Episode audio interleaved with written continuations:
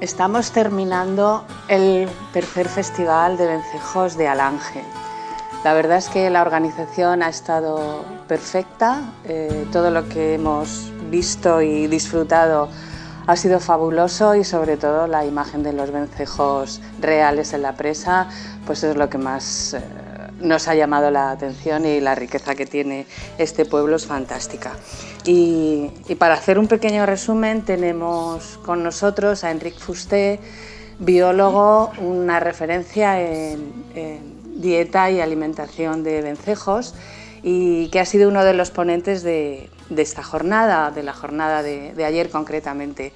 Eh, buenos días, Enrique. Hola, buenos días, Gloria. te quiero que me, que me, cuentes qué te ha parecido esta experiencia. Eh, tu charla de ayer fue estupenda y cómo has visto a la gente receptiva eh, después de, dar tu charla. Bueno, primero agradecerte ¿no? todo este trabajo que haces para ayudar también a los vencejos.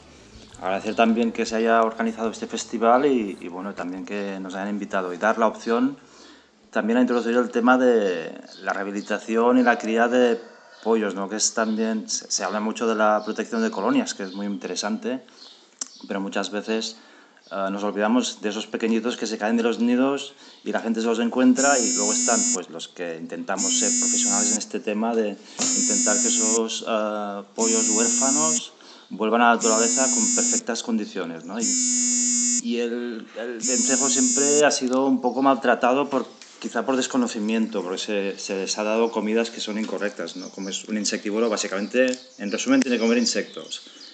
Y eso, pues, yo cualquier oportunidad que tengo, ya sea ahora en Alange o, bueno, a través de internet o otras conferencias, pues siempre intento explicar lo que realmente debe comer un vencejo, que son insectos, que parece obvio, ¿verdad?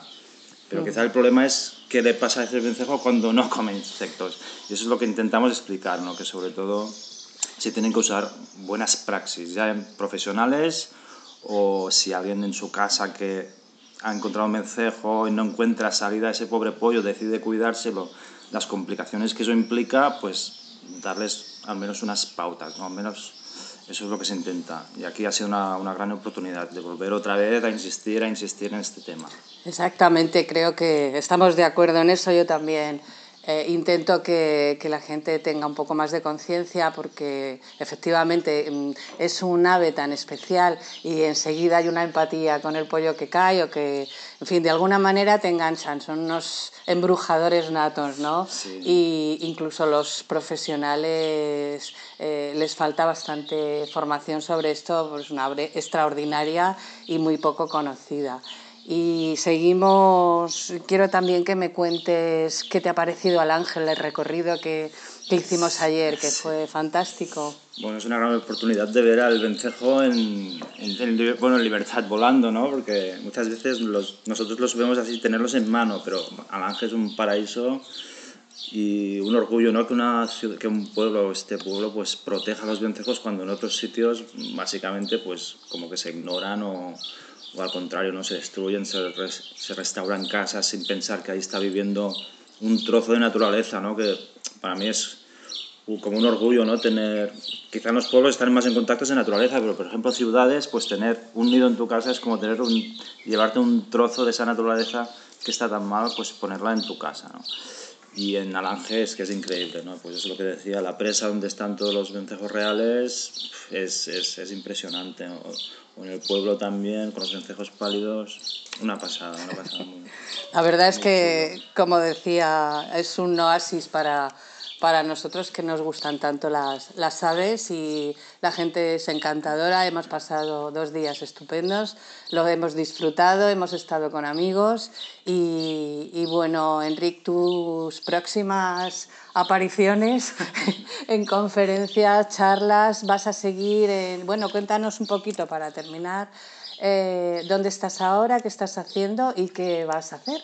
Bueno, yo me he tomado este fin de semana ya en una, en una época que la, la nursería del centro de recuperación donde estoy ahora, en el centro de fauna de los Aiguamois, en, en, en Girona, pues ya se empieza a llenar. ¿no? Ya tenemos muchos pacientes y me he permitido esta oportunidad de escaparme. Ya mañana ya tengo que volver porque ya tenemos demasiados pacientes ya para, que, para, para las pocas personas que estamos con ello.